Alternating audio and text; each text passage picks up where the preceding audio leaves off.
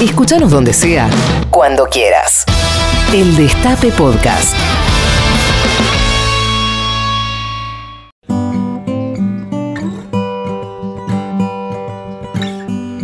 El paradigma del periodismo en la Argentina, la figura que nos interpela a todos los que trabajamos de esto y hoy más que nunca, es Rodolfo Walsh. Porque arrancó siendo un gilito como cualquiera de nosotros, inseguro, pendiente en exceso de la mirada de los otros, y gorila como todo aspirante intelectual de su época. Cuando se tropezó con una historia extraordinaria, aquello que hoy conocemos como Operación Masacre, creyó que podría explotarla en su beneficio y consagrarse a través de ella en los medios caretas de la época. Pero todos esos diarios le cerraron la puerta en la cara.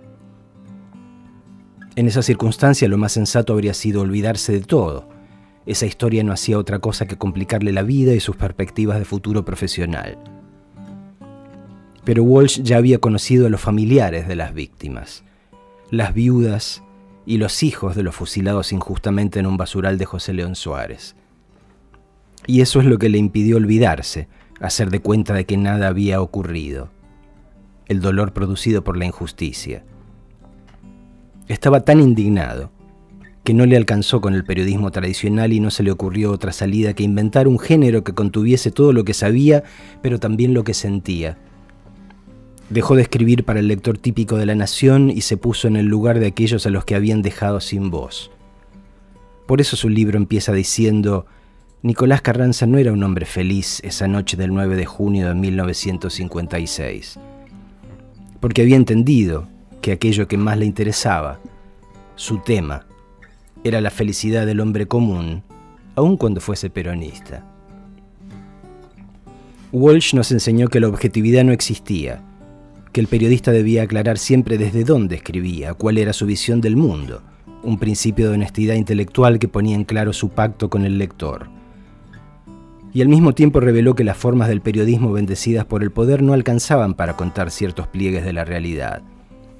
El periodista no solo debía ser quien mira lo que pocos quieren ver, también debía ser, por definición, aquel que siente empatía y la expresa por aquellos a los que el poder niega o desprecia. Allen Ginsberg dijo que el artista que nos inspira es aquel que dice verdades que hasta hace segundos atrás todos intuíamos, pero no sabíamos cómo decir. Desde mediados de los 50, Walsh viene inspirando a todas las generaciones de periodistas que, como él, consideran que no existe tema más importante que la felicidad o la ausencia de felicidad en el hombre y la mujer comunes. En Walsh conviven la persecución del párrafo perfecto con el ansia de que ese lenguaje interpele y modifique la realidad de la que participa, lo quiera o no, lo busque o no. Walsh trabajaba para producir el mejor texto posible, convencido de que la perfección de ese relato colaboraría con la construcción del mejor mundo posible. Puede sonar a utopía, pero si no hablamos de utopía cuando hablamos de periodismo, ¿de qué mierda estamos hablando? Me gustan los artistas y periodistas que me impulsan a escribir mejor, pero los artistas y periodistas que nos inspiran son los que nos impulsan a vivir mejor. Por supuesto, en un mundo donde los poderosos tienen tolerancia cero con la libertad y los derechos ajenos, ser periodista entraña riesgos.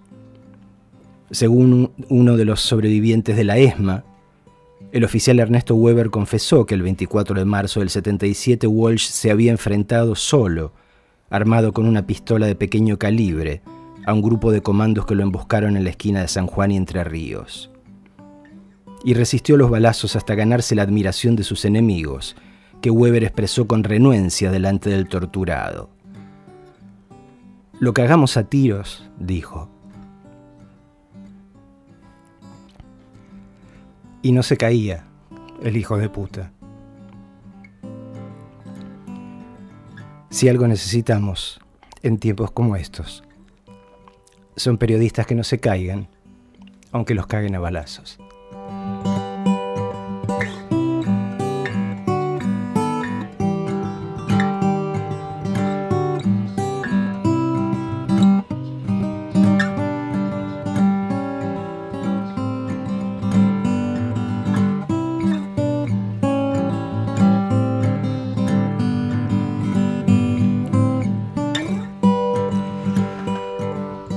Nuestro homenaje desde acá, desde el Destape Radio, desde Habrá Consecuencias, a todos los periodistas, a través del mejor de todos nosotros.